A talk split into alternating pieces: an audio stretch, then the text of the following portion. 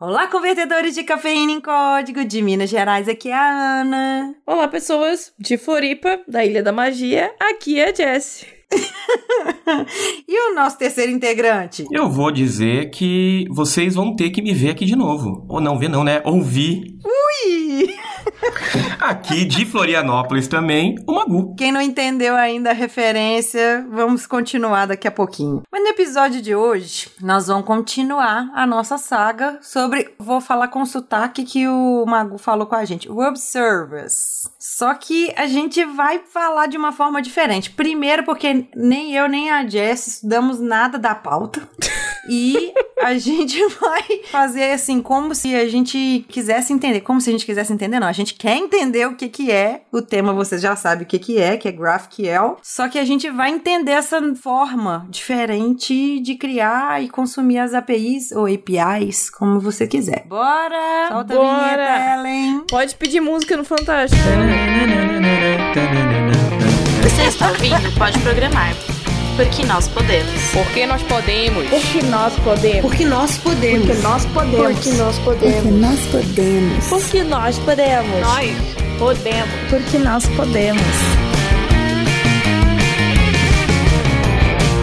Nosso programa de apoiadores, vocês conhecem muito bem, e a gente gostaria de agradecer muito as pessoas que já estão ajudando a gente e as que vão ajudar a gente, porque sabe qual é a nossa meta? A nossa meta está em diversas plataformas, está assim praticamente onipresente, certo? E desde o último episódio pelo menos da última gravação, a gente já teve mais pessoas que estão ajudando a gente. E aí, gostaríamos de agradecer ao Flávio Takeuchi, o Gustavo de Souza, o Rodrigo Reis, meu Jonas. Ele sabe o que que é. Olha, e olha quem tá aqui, o Sóstenes Gonçalves. Ele tá pagando a carona. É, o Sóstenes lá no Dev Day, a Jess queria levar ele pra Floripa pra ele trabalhar lá. E eu quase surtei, porque ele é da minha empresa e ela queria roubar roubar ele. Mas, enfim. Eu tento roubar todo mundo, Ana. não sei por que, que esse até hoje não tentou me roubar. Ah, você. Eu é porque eu tenho que trazer a família inteira, é mais difícil. e o Brendo Marinho, né? O Brendo sempre volta. ele vai, ele volta. É. Obrigada, Brendo. Então. É sempre muito bem-vindo. Sempre. Pode ir voltar quantas vezes, tá? Mas você aí que quer saber mais e quer sua fotinho lá na nossa página, qual que é a página mesmo, Jess? Podeprogramar.com.br barra apoiadores. Isso. E aí a sua fotinha vai estar tá lá. É só você fazer o seu cadastro lá no Gravatar que vai aparecer direitinho se a nossa magia não pegar pelo Gmail e tudo mais, né? Quem não é apoiador ainda, e quer apoiar a gente, quer saber mais sobre o nosso programa de apoio, acessa lá na página que você vai ter mais informações. Sim, agora vamos para o nosso episódio, que ele está trilegal, né? Uhum. É daí não? É trilegal mesmo? É daí? Não, não, aqui a gente não fala trilegal não, Ana. A gente só fala que tá um, tá um baita, a gente fala. Tá um baita? Tá um baita.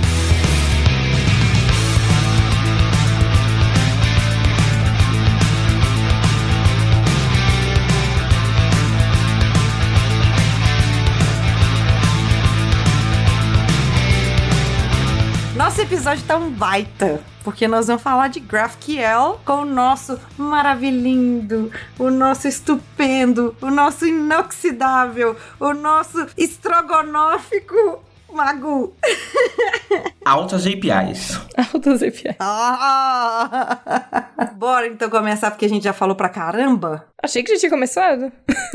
é, então vamos lá. O que, que é esse tal de GraphQL? Vamos pegar um exemplo, Ana, é, prático para a galera? Toda vez que você abre o seu aplicativo do Facebook, você tem ali a sua home com a sua timeline, né? E em cima as bolotinhas dos stories. Aí embaixo você tem, nas abinhas, você vai ter os seus amigos e inclusive os novos convites de amigo. Você vai ter os seus grupos e as últimas mensagens dos grupos com as notificações. Uma aba de notificações em que vão te notificar de aniversários, eventos e outras interações de outros usuários e a parte de configuração. Em 2012, quando o Facebook estava utilizando APIs REST para fazer isso, esse aplicativo tinha que fazer no mínimo aí por baixo umas 8 requests diferentes para dar um get em diferentes informações, né? Lembrando do nosso último episódio, né, que quando eu quero pegar uma informação, eu faço um get. É um get, tá, gente? Não é um post não, por favor. Vieram falar de muita gente, vai falar que faz post. Né? É, Então, mas, enfim, pior que eu já sei, meu Deus do céu, enfim. abafa, abafa. Enfim, e outra coisa, vamos lá. Quando eu dou um get, não importa qual é o cliente que está usando, né? Vamos supor que eu tenha a página desktop, que me traria mais informações, e realmente a página desktop traz mais informações. A página mobile deveria trazer menos informações, mas em API REST, eu não fico assim, ah, se o cliente é mobile, devolve um JSON assim. Se o cliente é desktop, devolve um JSON assado. Então, o REST, ele tem alguns defeitos, né, de design, né, não, não é culpa do padrão, ele foi criado dessa forma pensando em troca de informações entre sistemas e não para uma coisa tão interativa quanto, por exemplo, uma rede social. E o Facebook detectou que era muito lento. Então era por isso que o aplicativo do Facebook era um devorador de bateria. Era, não na época continua sendo, mas porque ele tinha que fazer milhares de requisições. E aí os designers, né, os engenheiros, eles pensaram, pô, será que não tem uma forma mais eficaz da gente fazer esses requests? E aí eles lembraram, né, se baseando no SQL, né, no SQL, SQL, eles pensaram, poxa, e se a gente tivesse uma chamada de API única, um endpoint único, em que eu passo no corpo da minha request uma query em uma linguagem, um formato JSON também, em que eu peço para ele me trazer somente aquilo que eu quero. Então, o GraphQL, hoje ele é um padrão aberto, ele foi aberto em 2015, então ele é totalmente open source, mas que define uma arquitetura de serviços, né, de web services, que tem essa capacidade de ser dinâmico, ou seja, eu falo o que eu quero buscar no formato que eu quero buscar. E aí, com isso, na verdade, o servidor só se preocupa em me devolver a informação que eu pedi. luigi E o cliente consegue configurar isso da forma que ele quer. Se eu quero montar uma página mais simples, que ele só lista para mim nome do usuário e data de aniversário, eu vou pedir uma resposta JSON que só vai ter esses dois fields. Se eu quero, por exemplo, trazer o usuário, dentro do usuário, os eventos futuros dele, e dentro do evento eu quero trazer o nome do evento, a data e a quantidade de pessoas que confirmaram que vão, eu vou moldando esse chip, né, esse shape dessa consulta. E com isso eu tenho APIs muito mais voltadas a uma qualidade do cliente do que um negócio imposto pelo server, no caso do REST, que é One Endpoint Rule all. Ele é muito é uma API muito mais maleável, né? Uhum, exatamente. Era isso que eu tava pensando aqui, porque, como a gente falou no outro episódio, uma API REST é ela que faz o modelo e você consome o que ela tem. Aí, no caso, é o contrário. Você que vai pedir, olha, eu quero isso, isso e isso. Você se vira aí como é que você vai me mandar, mas eu quero é isso. Uhum. É, apesar de o padrão REST ter evoluído com algumas outras ferramentas, como o Swag, que te dá né, a documentação da API, o GraphQL ele já é autodocumentável, porque você define os tipos e dentro dos tipos você consegue colocar não só o nome e o tipo de dado daquele field, mas também colocar uma descrição. Então a API já é autodocumentada e já existem ferramentas e frameworks tão otimizados para isso, já que virou se tornou um padrão, em que simplesmente se aponta e os dados estão lá. Quando você pega, por exemplo, Node, quando você pega Python, que são linguagens dinamicamente tipadas, né? Ela não tem uma tipagem forte como C Sharp, como Java. Então você simplesmente aponta para o endpoint, você já sabe, baseado na documentação, quais são os dados que estão vindo, e você simplesmente vai usando o recurso da linguagem ser dinâmica para te retornar uma resposta. Mas você também pode usar geradores de código em que você roda um CLI, né, de linha de comando, lá um cliente de linha de comando, você aponta ou para o próprio endpoint do seu endpoint GraphQL, ou você baixando o esquema no formato JSON, ele já gera os tipos para você, simplesmente para você ir lá e consumir. Você falou aí que eu achei bacana que o transporte ele é feito em JSON, Uhum. JSON, uma forma que o pessoal quiser falar. Então, sempre o transporte é muito pequeno. Você só consome aquilo que você realmente quer, com poucos caracteres, poucos bytes, e aí esse transporte fica um, bem mais eficaz, né? Sim, vamos voltar para o episódio de SQL que vocês fizeram, né? Eu posso fazer um select asterisco e vai vir tudo, e aí eu tô desprotegido, por quê? Porque se eu tiro uma coluna do banco de dados, da tabela, e aquela coluna não vem e eu acho que ela tá vindo, eu posso me quebrar, ou ao mesmo tempo eu também posso ter o problema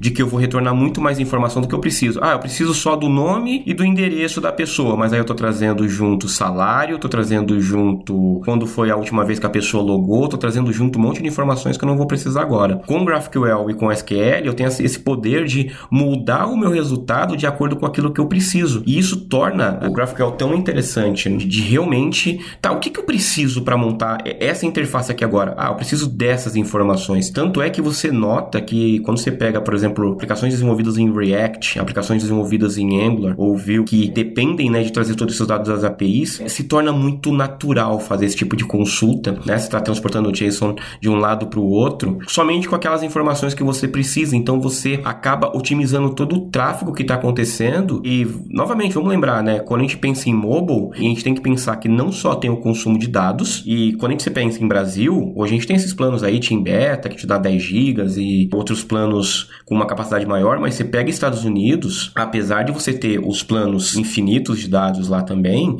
não é algo muito comum pro americano. Normalmente, na, dependendo da região que ele mora, ele vai ter uma internet bem capenga e com um limite de dados bem alto e com um preço muito alto para pacotes extras. E aí você tá condenando o cara mandando um monte de informação que ele não precisa só porque, né, sua API REST retorna lá. Quando eu trabalhava numa grande instituição financeira feita para vocês, a gente usava o antigo dataset no C Sharp, né, e a gente chamava de datajag. É, então a gente transportava datajags, né? Nossa, meu Deus do céu, dataset, se você não consegue fazer ele tipado para te ajudar um pouquinho, fortemente tipado, meu Deus do céu, que caos, que caos. Uhum. A gente tava brincando agora há pouco, né, de fazer um post pra pegar um get. Mas nesse caso, quando a gente tá trabalhando com GraphQL, a gente faz uma requisição post. Sim, certo? é sempre uma requisição post. Vamos lá, o GraphQL ele, ele- Pensando, né, pensando em REST, Isso. é um post. É um post, ele é sempre é um post. E também pensando em REST, é sempre um endpoint único. Normalmente, a sua URL barra GraphQL. Né? Ou quando você tem subdomínios, normalmente o pessoal faz GraphQL ou api.seudomínio.com.br ou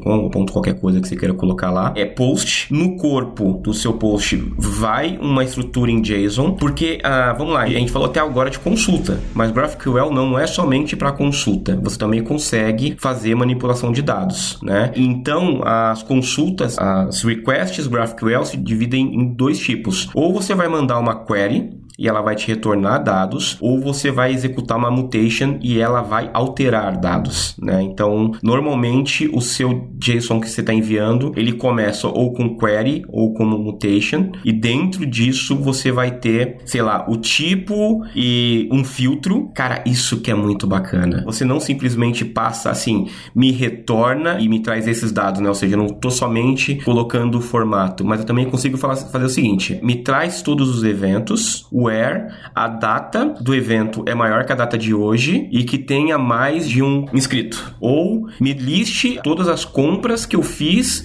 com um valor maior do que 10 mil. Quer dizer, eu literalmente eu tô mandando uma query mesmo, tô mandando um comando e aí do lado do servidor eu tenho algumas partes bem importantes. Eu tenho as definições de tipo, eu tenho o esquema, então novamente o GraphQL ele é fortemente tipado no sentido de que eu tenho que definir qual é o esquema dos meus dados e eu defino quais são as queries que eu posso fazer, porque eu posso mandar uma query que vai explodir todo mundo, né? Eu posso um, um igual a um, né? É, pois é, eu ia perguntar isso, porque se você do lado do servidor não tomar cuidado, você pode criar uma bomba. Uhum. Porque se hoje injection, né, SQL injection já é uma preocupação, em 2019 ainda é uma preocupação, imagina quando você abre um endpoint que você pode fazer qualquer consulta. Inclusive, para você que está me ouvindo agora e que você em 2019 concatena strings para fazer query,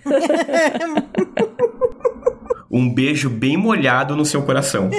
Aquele beijo molhado assim no ouvido, assim, aquele que dói. Tá? Pra você sentir o drama, que não. Isso é uma péssima Sim, prática. sim. Mas calma, calma, calma, gente. A pessoa pode não saber quais são os perigos. Uhum. Então, fique sabendo que é perigoso. Você vai ouvir um episódio que a gente fez de segurança da informação. E aí vocês vão entender um pouquinho do que é SQL Injection e outras coisas que você pode fazer. E aí vem a minha preocupação e a preocupação da Jessie quando você fica manipulando dados ali na parte do cliente, no client side. Como que a gente trabalha a segurança com isso? É minha preocupação maior. Quando eu dei uma pesquisada sobre o assunto, eu fiquei pensando. É, ele é otimizado, né? Ele, com- como ele nasceu em 2012, Ele já foi pensado, então a, as queries elas são bem simples e na verdade, na verdade, isso que é o bacana do GraphQL. O GraphQL ele não está ligado com um banco de dados. É, eu consigo criar uma API GraphQL que na verdade ela vai consultar numa API REST. Olha o jump the cat aí. Eu consigo fazer isso. Vamos supor que eu estou migrando um sistema legado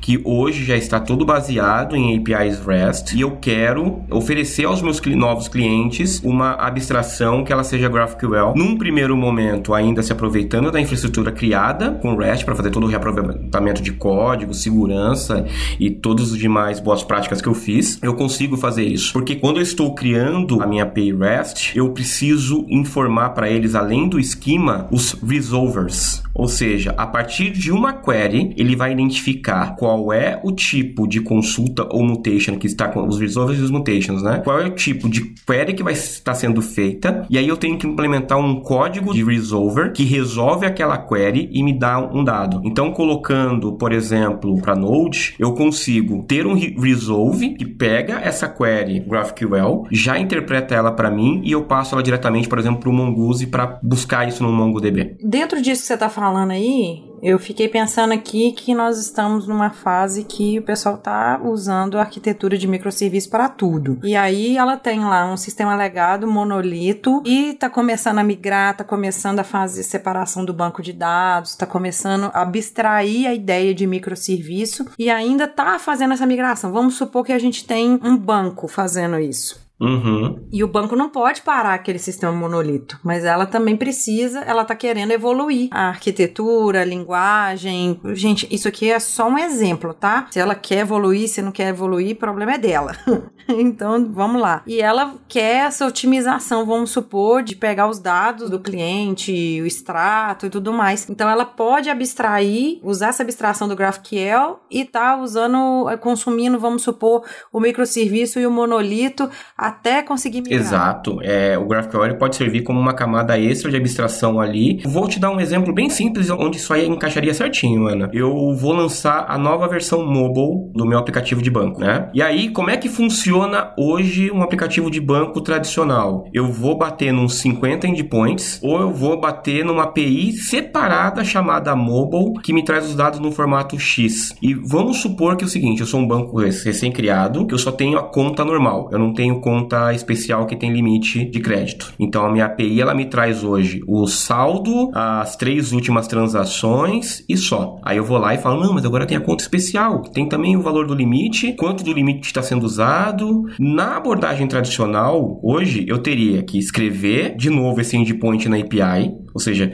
eu mexo no lado do servidor, depois eu vou no cliente, adiciono esses novos campos no cliente e o aplicativo continua rodando. Legal. Só que eu, olha só, eu mexi no servidor e no cliente. Pensando em GraphQL, o que, que eu vou fazer? Eu só mexo no cliente. Eu falo que na minha resposta eu quero trazer, além do saldo e uma lista das últimas transações, eu quero o limite da conta e o limite usado. Eu adiciono mais duas propriedades no meu request. E só. Just works. Porém, do lado do servidor já tem que estar esperando isso, né? Sim, sim, já teria que estar esperando isso. Hoje, a forma que isso é feito, sem ser GraphQL, eu acabo tendo que criar ou endpoints diferentes, e aí eu amarro o meu client, eu amarro o meu front-end, que pode ser web, pode ser mobile, pode ser IoT, pode ser a geladeira inteligente, pode ser a geladeira que não deixa eu abrir ela se tiver o saldo baixo.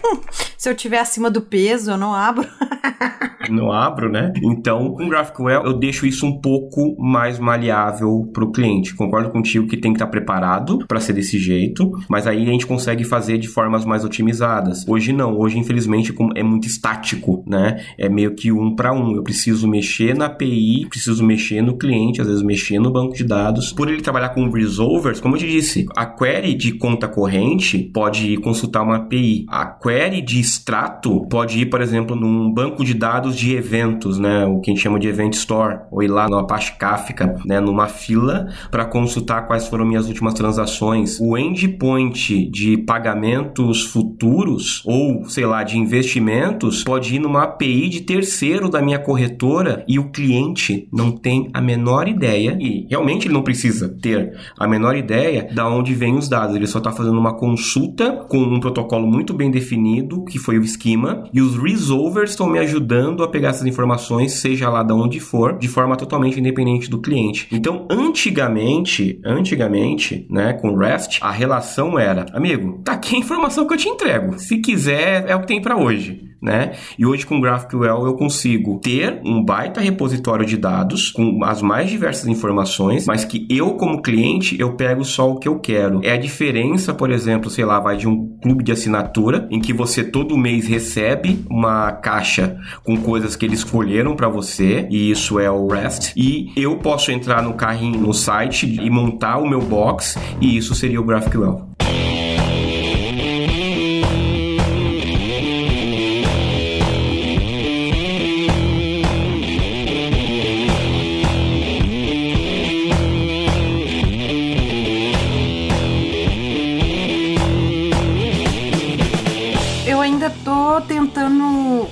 A segurança em cima disso. Se usa um token, se nós vamos usar aí uma forma. Para que só pessoas autorizadas façam a consulta? É, ela é baseada É. em token, sim. Porque na verdade ela continua sendo REST, tá? Ela é construída em cima do REST, mas ela é um único endpoint post. Eu acho que vai ajudar um pouco aqui pra quem tá ouvindo e não tá conseguindo visualizar, vamos dizer assim, o que a gente tá falando, né? A gente vai botar um link aqui que é pra acessar um exemplo pra fazer consulta de Pokémon, porque eu quero. E aí, tem vários exemplos, tá? Eu vou passar um link ali que tem várias APIs abertas que você pode testar.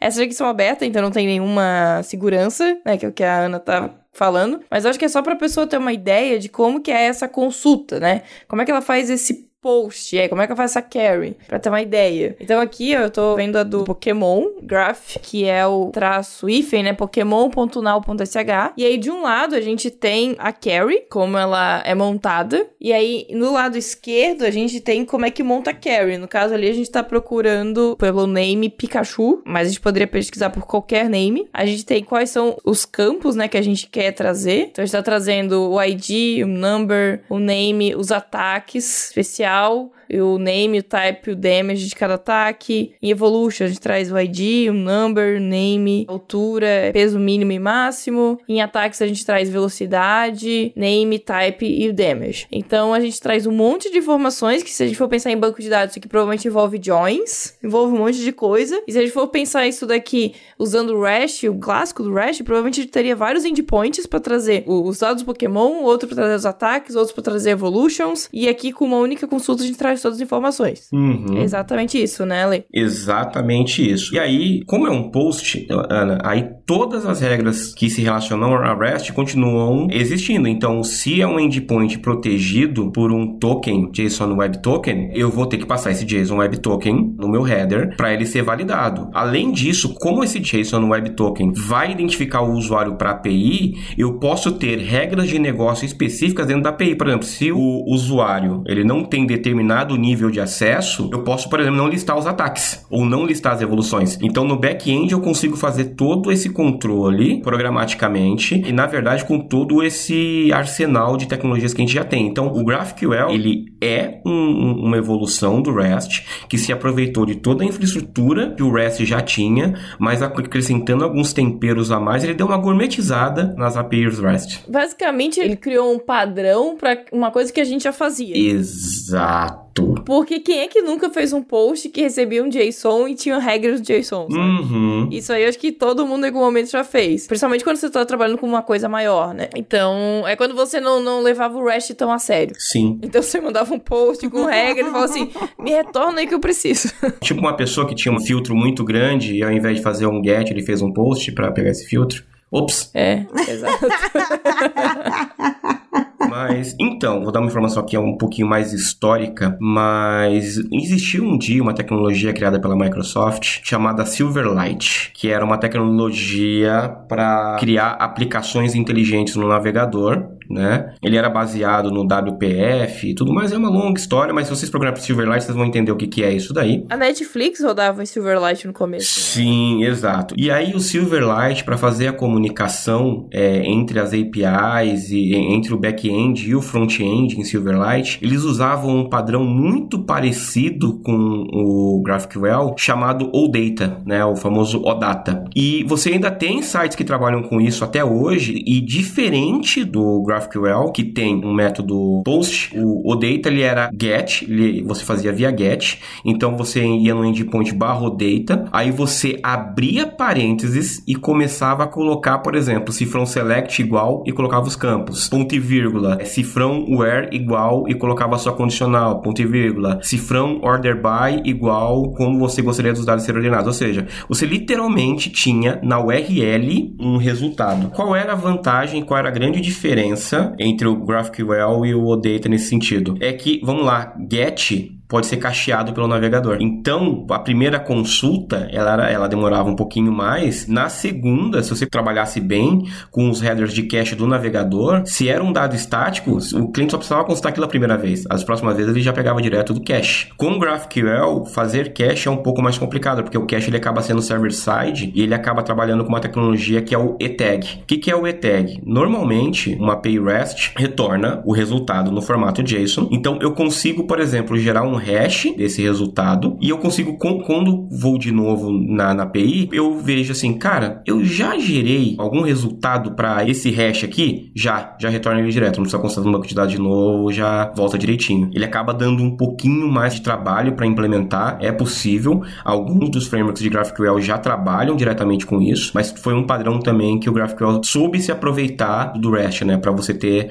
um desempenho, porque novamente, a gente já falou, a gente tem algumas limitações. Se eu deixo minha API muito aberta, ou seja, o cliente consegue consultar qualquer coisa, cara, nada impede do cara fazer um filtro que vai trazer todo mundo desde 1 de janeiro de 1970 até a data de hoje. Nossa. Tem que tomar bastante cuidado com isso. Então tem que tomar cuidado para que seja realmente uma consulta otimizada e que alguns parâmetros eles não sejam extrapolados, senão ao invés de facilitar e trazer pouca informação, aliás, gente, outra diquinha do tio Magu, né, aproveitar minha barba branca e poder dar conselho para vocês, você não faz relatório consultando a API, tá? Só fica uma dica, se você tem que fazer um relatório, tem um banco de dados separado que é atualizado de maneira batch, né, normalmente que a gente chama de D mais um, né, ou seja, amanhã você tem o banco de hoje, depois de amanhã você tem o banco de amanhã e consulta o banco para fazer seus relatórios. API é para troca de informações entre sistemas e tem que ser algo extremamente pequeno, otimizado com uma performance muito boa, senão não vale a pena. Me deu um medinho agora você falando isso, porque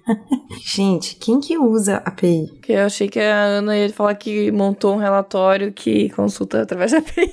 Então, então, só para deixar claro aqui, é, para quem não sabe, no meu trabalho anterior, eu usava fazer muito relatório, muito relatório. Então eu falava com a Jess que eu era mestre do Crystal Reports, do Reporting Service, mas agora eu não estou mexendo com isso mais. Apesar de que eu já cheguei já para minha gerente e falei para ela, olha, levantei a mão, falei assim, ó, uma das minhas skills é essa. Ela falou assim, Ana, não, agora eu não tô precisando disso não. Então, gente, se vocês fazem relatório, se vocês usam a API para fazer alguma coisa, vocês vão arder no mármore do inferno, porque vocês têm que fazer diretamente a consulta SQL ou então fazer uma procedure, por favor. É, não, você pode usar, como a Lê falou, a usar a API para puxar esses dados para um banco, né? Mas depois, na hora de montar o relatório final para o usuário, obviamente você não vai usar a API, entendeu? Se você quer fazer em formato de HTML, fazer um web storage, quer fazer consumir API, é uma outra forma de você usar. Ok, eu entendo que aí você está usando API, mas o que eu tô querendo dizer é, se você quer montar uma API dentro, usando ferramentas de relatório mesmo, vocês vão arder no mármore do inferno. Se for isso que o Ale falou, é isso aí que eu tô falando que é o destino de vocês. É, no sentido que você vai sofrer pra caramba pra dar manutenção nisso depois. É porque uma coisa foi feita pra uma coisa, outra coisa foi feita pra outra coisa. Não dá pra ficar juntando os dois, não. Mas vamos falar de coisa boa? TechPix. Vamos, vamos falar de TechPix? Ale,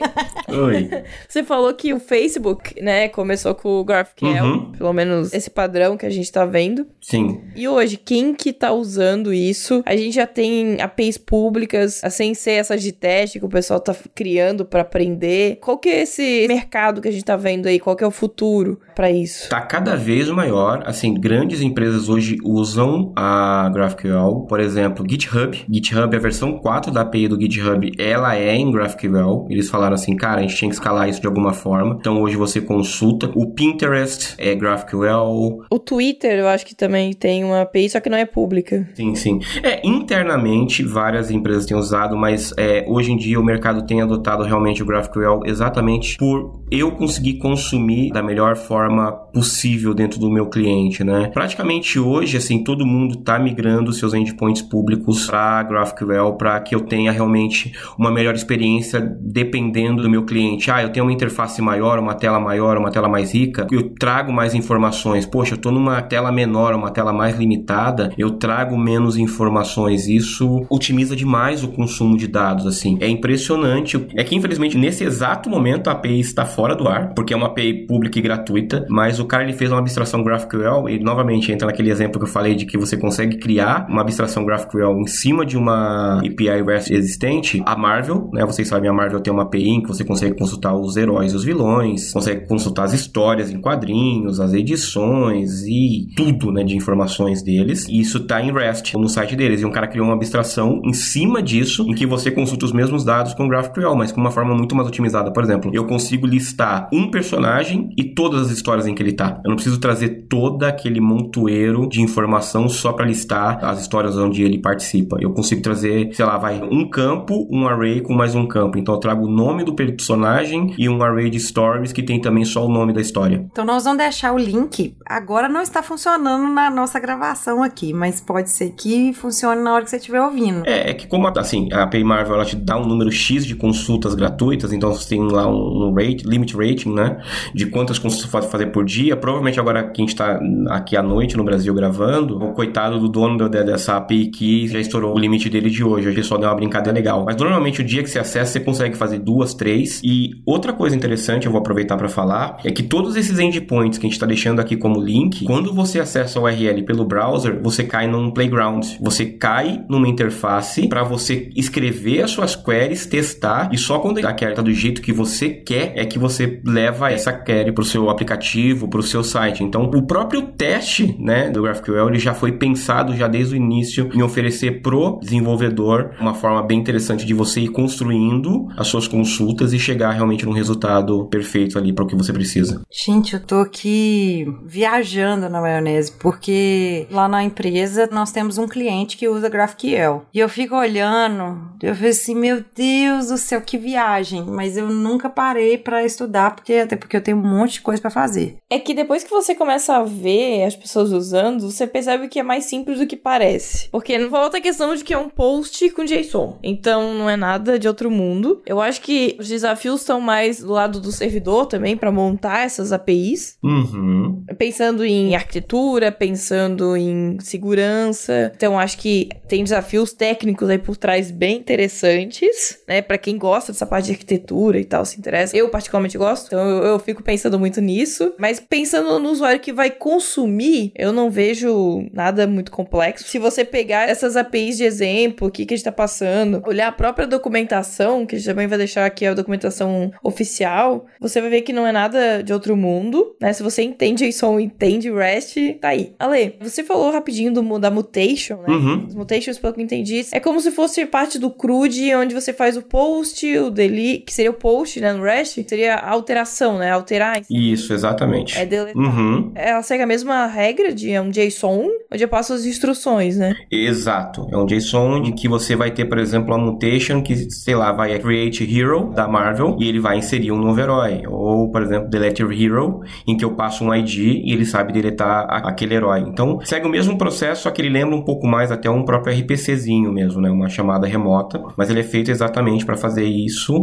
no mesmo endpoint, no mesmo formato. Assim, o legal do GraphQL é quando você aprende o formato de como você manda uma requisição, todas elas vão ficar muito parecidas. E só um detalhe bem legal, já que você passou, vai, a gente tá colocando aqui no post, né, link da documentação oficial. Se você entrar na parte de bibliotecas, vocês vão ver que já tem biblioteca server-side, para praticamente todas as linguagens. Então, você não tem que reinventar a roda, você não vai começar do zero. Você vai usar Node, você já instala o pacote GraphQL e o pacote Build Schema e pronto, você já está com uma infraestrutura pronta para criar sua API GraphQL em Node. Para .NET, você tem o GraphQL.NET, que é o repositório oficial da migração. Uhum. É, eu vou deixar aqui também o link com as libs oficiais. Várias linguagens mesmo já estão aqui disponíveis. Acho que Node é uma das que tá mais assim, pelo menos assim, exemplo que você mais vê, porque hoje o pessoal tá programando muito pra web com Node, né? Então, por isso que você tem muito exemplo. Sim, e outra coisa, assim, se você pensar que é um JSON, qual é o melhor lugar para você usar JSON? E é no JavaScript, né? O JSON é, vem de JavaScript Object Notation. Então, meio que quando você faz uma API GraphQL em Node, eu esqueci o termo que o pessoal usa, mas eu vou usar um outro termo. A sua model, né, o seu modelo de dados, ele é onipresente. Ele vai estar no banco de dados, no SQL que você está usando, que guarda um documento JSON. Ele vai estar na sua API, que é JSON, e na sua aplicação web, que consome JSON. Então, o seu model ele sai do banco de dados no SQL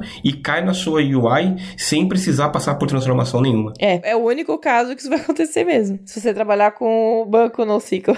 Deixa eu só dar uma diquinha para quem tá ouvindo a gente falar de Node toda hora. A Glaucia Lemos, ela tem no canal dela, ela tem uma trilha ensinando Node Node.js, Node.js, o nome que se vocês quiserem. Então, se você sabe JavaScript, mete bronca lá para estudar. Posso dar um jabá gratuito? Não tô ganhando nada, nem conheço os caras, nem converso, mas eu tenho acompanhado o conteúdo deles no YouTube e eles têm feito algumas coisas bem interessantes. Mas a Rocket City, como eles falam muito da OmniStack, né, de você fazer tudo, desde o seu back-end, o seu front-end e o aplicativo mobile usando JavaScript, então usando React, React Native e usando toda aqueles 10 bilhões de frameworks que tem para back-end em, em Node, né? Eles têm exemplos práticos da utilização de GraphQL que eu acho que valem a pena. São vídeos curtos, são vídeos em que ele vai fazendo live coding, então ele vai explicando tudo aquilo que ele está fazendo, vai tomando erro na cara e vai corrigindo, então eu acho que é bem interessante. Obviamente, né, que nossos amigos da Lura têm curso pago para isso, tem o canal da Glaucia que também é gratuito, mas eu acho que seriam duas dicas legais para quem não quer ou não pode gastar agora, mas quer entender um pouquinho mais. Seria o canal da Glaucia mesmo e o Rocket City. Você tá falando do Rocket City aí, no caso, então é bom para quem, por exemplo,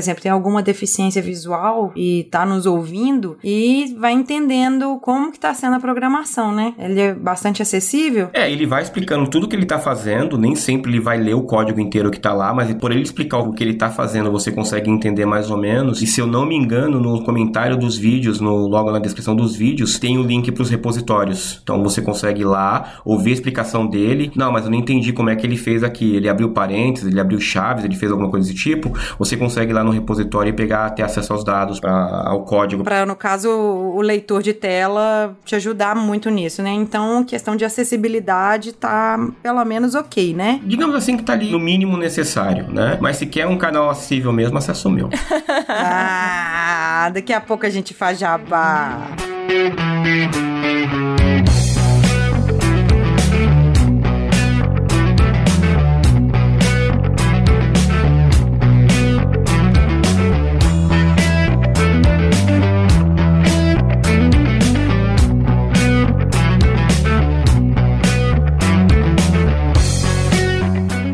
Ô, Ale, já passou aqui por um apanhado de tudo do GraphQL, mas com a tua experiência, assim, o que, que você vê de prós e contra hoje? Por exemplo, eu vou começar um projeto novo e vou montar uma API para ser consumida pelos serviços internos da, da minha empresa. GraphQL é uma boa escolha para esse cenário? Hoje eu acho que é, principalmente se você vai ter aplicações diferentes. O que, que eu digo com aplicações diferentes? Eu vou criar uma API que ela vai ser consumida tanto para web quanto por mobile. E aí você consegue dar shapes diferentes para os dados, né? Você dá um formato diferente para os dados, sem precisar mexer tanto no seu back-end. Já que você preparou para ele resultar um type pessoa, que tem nome, endereços, telefones, sei lá, lista de compras. Se eu exponho isso como REST, provavelmente eu vou ter que ficar assim, ah, barra pessoa, barra ID, barra tele- ah, endereços, barra pessoa, barra ID, barra. E aí você vai ter, independente do seu front-end, tem que fazer várias chamadas para compor um objeto um pouco mais pesadinho, mais complexo,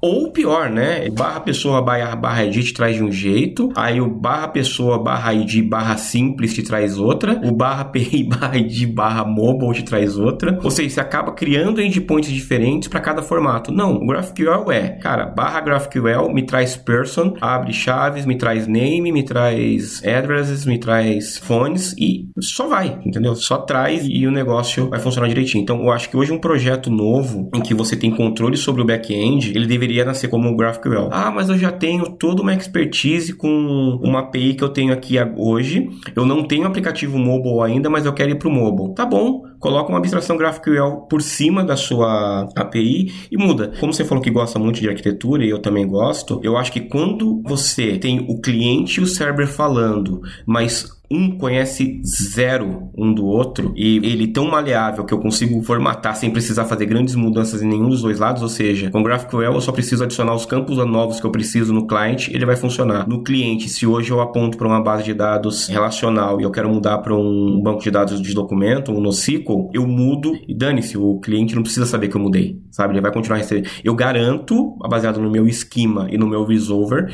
que eu vou entregar a mesma informação. Eu torno essas migrações muito mais simples. E aí, que você falou, né? Para quem já tem uma API REST, a gente pode fazer essa camada de abstração e conseguir manter as APIs anteriores até que a gente consiga, vamos dizer, matar esses endpoints e ficar apenas com o GraphQL. Então, é uma coisa que dá para ir implementando gradativamente. Exato. E vamos lembrar de outra coisa, né? E GraphQL, ele é muito bacana quando eu tô falando de dados, né? Ah, são APIs que manipulam dados e vão me retornar consultas e vão fazer mutations ali, né? Dentro dos modelos que eu já tenho. Legal. Agora, não vamos confundir, por exemplo, em microserviços quando eu começo a fazer muitas operações. Se eu vou fazer uma operação, se eu vou fazer praticamente um RPC ali, né? Uma chamada remota de procedimento, REST continua sendo, para mim, uma das melhores opções. Agora, se é microserviços mesmo e é interno, aí tem uma outra outra siglazinha bonita, mas isso é um outro papo gigantesco também, que é o gRPC, né, que é um protocolo mais otimizado, um protocolo binário para transferência de dados, mas que ele se parece muito com o REST, né? Então é outra coisa. Então, ah, são dados, é uma API de consulta de informações. Vamos para o GraphQL. Não, uma API que vai disparar serviços de negócio, são microserviços de negócio mesmo. Aí eu continuo no meu bom e velho REST que nasceu para isso e executa muito bem. Sabe uma coisa que eu gosto no Ale? É que ele faz muito cliffhanger. ele sempre faz uma chamada para ele voltar. Sempre. A gente já falou de muita coisa, eu só queria entender que eu tava olhando aqui, pesquisando enquanto a gente tava conversando, eu vi Prisma e vi Yoga. O que, que seriam essas coisas quando a gente busca sobre GraphQL? É, Prisma e Yoga são maneiras que eu tenho de organizar, né, os meus serviços e fazer essa transformação, né, de REST para GraphQL. Porque eu posso fazer essas coisas de forma programática, ir lá, meter a mãozão no código e fazer. Só que, por exemplo, se eu vou construir alguma coisa em cima de uma API existente, não faz sentido às vezes eu codar. Então eu tenho essas ferramentas barra frameworks barra plataformas em que, baseado nos dados que eu tenho, eu consigo ir lá fazer a minha modelagem e ele me gera, né, de forma totalmente baseada em boas práticas, as minhas APIs GraphQL. Eu só tô aqui pensando aqui nos prós e contras. A gente tá falando aqui muito bem. Daqui a pouco poucas pessoas vão usar GraphQL igual tá usando microserviço, como se fosse a bala de prata para matar todos os demônios. Mas, enquanto a gente conversava, já pensei que GraphQL é a solução para um microserviço que eu tenho.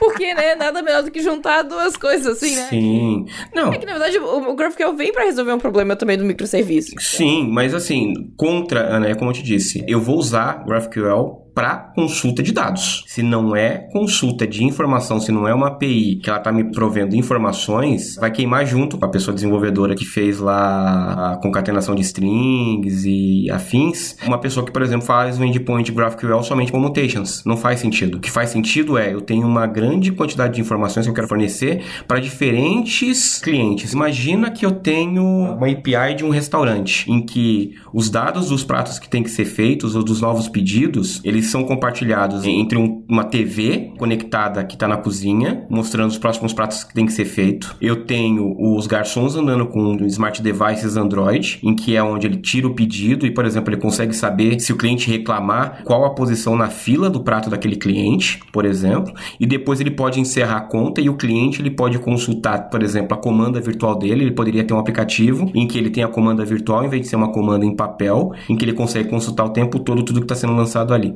Ou seja, a gente está vendo que tem algumas operações de crude aí, né? Ou seja, lançar o novo pedido, a cozinha falar que o prato está pronto. E isso é o mínimo, mas eu tô vendo três clientes diferentes, com três devices completamente diferentes, que têm visões diferentes, mas com os mesmos dados da, que vem da mesma base de dados. Gente, e eu ainda botei um blockchain aí no meio do caminho. Estamos agora gravando o Hypecast. É, disclaimer, pessoal. Cuidado, não é porque a gente tá falando, você vai sair usando amanhã. Sim, sim, sim. E- você não precisa juntar tudo que tá em hype no momento. Às vezes a solução mais simples é que Não. funciona. Uhum. A gente não fez ainda um episódio de blockchain, mas tá aí um bom uso do blockchain, não, é, só- não serve só para criptomoedas, então Não, olha não só serve só que legal. Quer dizer, cara, companhia aérea, companhia aérea se beneficia muito de GraphQL porque são as mesmas informações vindo de diversos fornecedores, sabe? Então, essa integração onde eu pego um- uma maçaroca de dados que vem, sabe-se lá Deus da onde, e eu entrego para o meu cliente, só que ao mesmo tempo dou para ele a possibilidade de ele mudar o formato desses dados, né? Como é que esse dado é entregue para mim e filtrar, principalmente para quem trabalha com mobile. Eu digo que o maior desafio hoje em dia de quem desenvolve para mobile é quando você não tem um contato direto, por exemplo, com quem desenvolve as suas APIs, porque toda hora você tem que ficar pedindo um endpoint novo. Ô, me traz um endpoint que me vem sem isso. Ah, queria para mim um endpoint que vem sem aquilo.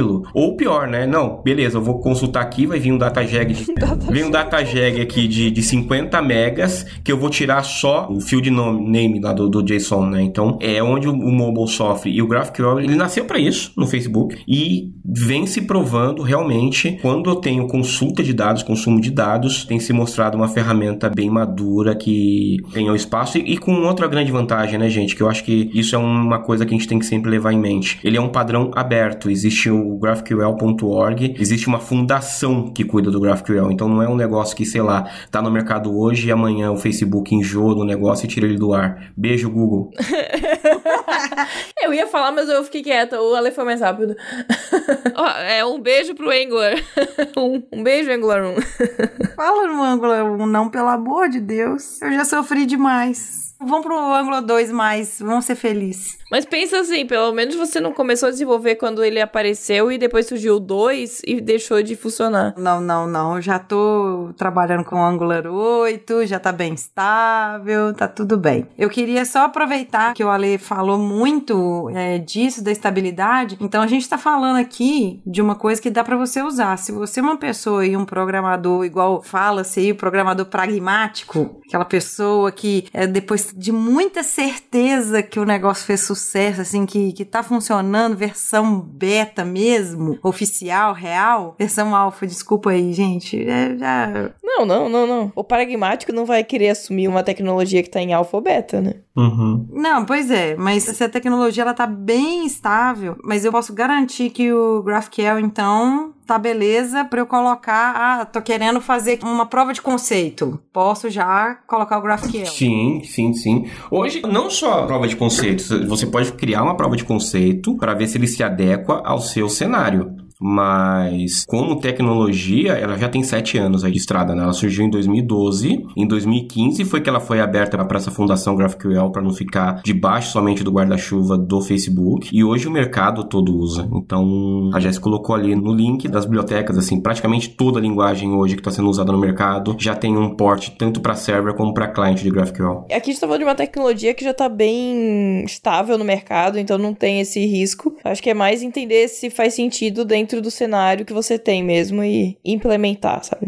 Talvez às vezes a maior dificuldade que você vai ter vai ser resistência, né? Se você já tem APIs REST bem definidas e funcionando, de, sei lá, a equipe não ser a favor ou a empresa não ser a favor. E aí também tem que entender o ganho, né? Se o ganho vai valer a pena, porque vai ter um esforço aí pra você pagar esse custo de liberar esse endpoint genérico que vai retornar tudo pra você. Uhum. Por isso que eu acho interessante ter uma equipe separada preparada para fazer uma prova de conceito, porque ali você vai tentar mitigar os riscos, vai levantar questões que não é só chegar, ah, vou chegar amanhã, vou tacar no meu projeto isso, aquilo, GraphQL. Ah, não, mas aí você é irresponsável, né? É outro ponto. Mas...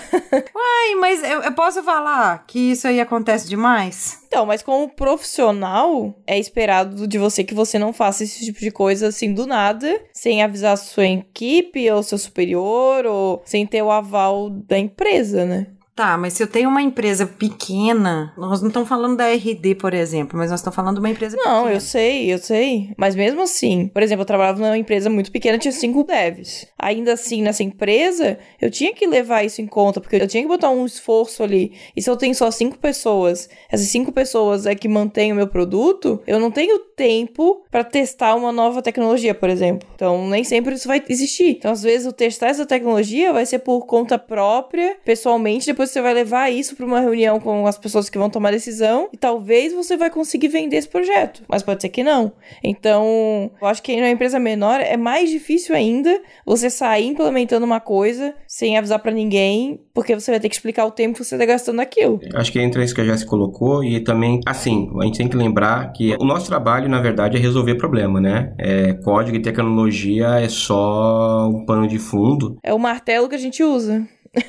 Isso. E aí, nesse caso, por exemplo, se a pessoa ela quer vender isso daí, eu não diria nem para ela fazer no trabalho dela de tipo no código de produção. Ela faz uma POC com dados simulados de uma forma diferente, vê quanto tempo ela, ela leva para fazer a primeira vez, para ela ter esse conhecimento para levar. E aí, empresas pequenas, até fica uma dica. Cara, estuda por fora, estuda no seu tempinho livre, porque é a sua carreira, é um negócio que você leva para você, né? Se você for para outra empresa, o seu conhecimento não fica na empresa atual. Eles podem ficar com o seu computador, eles podem ficar com a sua cadeira gostosinha, mas né, o conhecimento você vai levar contigo. Mas tenha, por exemplo, um espaço para você estudar e leve esse conhecimento para dentro, por exemplo, como uma tech talk, como uma forma de você compartilhar e vender o projeto. É, é muito mais fácil e muito mais seguro do que você colocar a faixinha do Rambo na cabeça e explodir o time, né? O Capitão Nascimento colocando a granada na mão do cara que tava dormindo, né? Aqui, ó. Se você dormir, você vai se explodir e vai explodir todos nós. É isso que você quer? Pois é, exato. é, às vezes numa empresa maior você vai ter mais tempo, por exemplo, para estudar uma tecnologia nova. Então, por exemplo, na RD hoje eu sei que tem várias equipes lá dentro que ou já estão implementando GraphQL ou estão estudando como implementar para alguma ferramenta nossa lá. Então, é, dentro de uma empresa grande também tem um processo para fazer isso, só que às vezes tu tem mais pessoas, então você tem mais tempo, entre aspas, enquanto numa empresa menor você não tem. você vai ter que Estudar por fora. estudar por fora. Às vezes fazer por fora.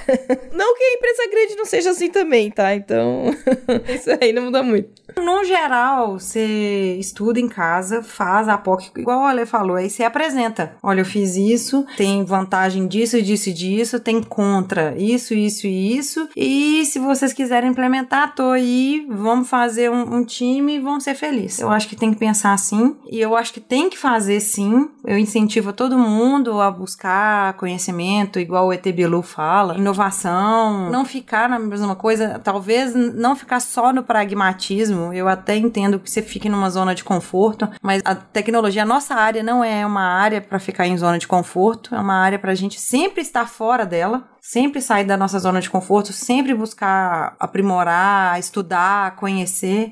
Então, mete as caras e vai. E, e digo mais, Aninha, a gente tá em outubro, mês da Hacktoberfest. É uma oportunidade de você não conseguir fazer isso no seu trabalho, mas você contribuir com aquele projeto bacana que você gosta tanto, sabe? Ou tirar da gaveta aquele aplicativo que você tanto quer de cadastrar pessoas em situação de, de vulnerabilidade, sei lá, é, pontos de coleta de lixo da sua cidade, ou coisas do gênero, sabe? Boa ideia. E então agora, Ale, eu queria que você fizesse o jabá de onde que te encontra nas interwebs. Arroba Magulation em qualquer rede social. É, eu vou passar para as meninas aqui o link do meu canal do YouTube, porque infelizmente eu não tenho 100 inscritos ainda, então eu não posso mudar o nome. Se vocês me ajudarem se inscrevendo no meu canal, Você não tem 100 ainda? Não, 100 inscritos? não Ah, a tenho. gente vai resolver isso. não tenho. Vamos conseguir 100, mais de 100 inscritos. Vamos resolver agora. Então a gente vai fazer os 100 inscritos. Isso.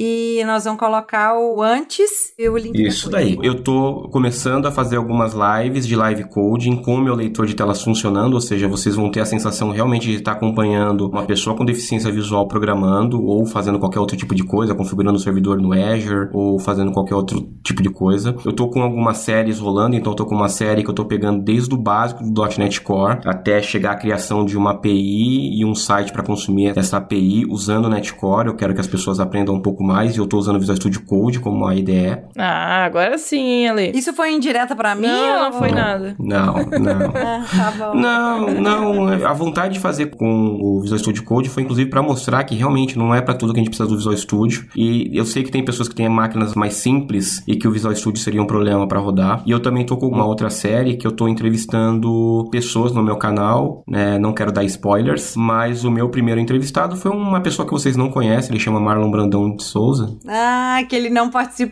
também do Pode Programar, que ele não tem um canal chamado Blind Tech. Isso, exatamente, né? Não é ele, não é ele. Modéstia à parte, ficou muito boa a entrevista. E eu vou deixar o link aqui também, porque quando esse episódio sair, provavelmente eu já tô com um site de inscrições no ar, que em parceria com uma empresa onde uma certa catarinense trabalha, a gente vai realizar em dezembro um baita evento de inclusão. Então, estão todos convidados aí a participar. E também a gente vai falar aqui que mês passado, né? Eu esqueci qual é o dia exato. Me fala de novo. Dia Nacional da Luta da Pessoa com Deficiência. É, Em setembro é o Dia Nacional, em dezembro é o Internacional, foi dia 21 de setembro. É um dia importante, é um dia polêmico, mas ao mesmo tempo bem importante. Eu falo sobre essas datas comemorativas, que na verdade tem uma datazinha ali pra gente ser lembrado, mas a gente tem que lembrar disso todo dia, da mesma forma que mulher não é importante só dia 8 de março, lembrar do preconceito que as pessoas negras sofrem não é só dia 20 de novembro, lembrar da- das ações sobre a depressão e suicídio somente em setembro, porque é o setembro amarelo, né? É uma coisa pra gente pensar no ano todo, mas eu acho que é bom ter esse checkpoints durante o ano, não pra gente lembrar das pessoas, mas pra gente lembrar o que, que a gente fez no ano até aquela data pra mudar essa situação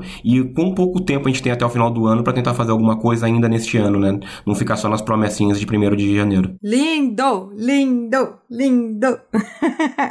e assim, a gente não tem nem o que falar, né? A gente só tem que agradecer ao Magu por estar aqui, por ele chegar pra gente e falar assim, gente, eu quero gravar com vocês e nós vamos gravar episódio tal e a pauta já tá aqui. Ele já faz isso. Só pra falar pra vocês como que a gente é convocado pra gravar com ele. Fora que vocês estão me empresariando, né? Em breve eu vou estar num outro canal de YouTube aí também. Tive a sorte de encontrar as meninas em Ah, Blumenau. verdade, verdade. Estão me agenciando. Eu já passei o contatinho. Olha, eu trago o Magu pra Minas Gerais pra ele palestrar. Eu passo o contato dele pra outros canais pra entrev ser entrevistado. Daqui a pouco eu vou cobrar. Né? A gente vai mandar um beijo pra todo mundo. Agradecer você que tá aí ouvindo a gente. Quem tiver no iTunes, dá cinco estrelinhas lá pra gente. E quem quiser conversar com a gente, acessar a gente, é só procurar aí por Pode Programar nas redes sociais. Se quiser falar diretamente com a Jessie lá no Twitter, ela tá bem muito lá, mais do que eu até. Mas ela tá lá como Jessie Zanelato. Eu tô como Aninha Bastos. E é isso. Um beijo pra você, Magu. Um beijo pra você, Jessie. Um beijo pra você que tá ouvindo a gente. Um beijo pro pessoal que trabalha comigo, que tá me ouvindo. Eu tô achando lindo, maravilhoso. O pessoal acha que eu não existo e tá descobrindo que eu existo. Sim, sou de carne e osso. Tô lá. Tchau, pessoal.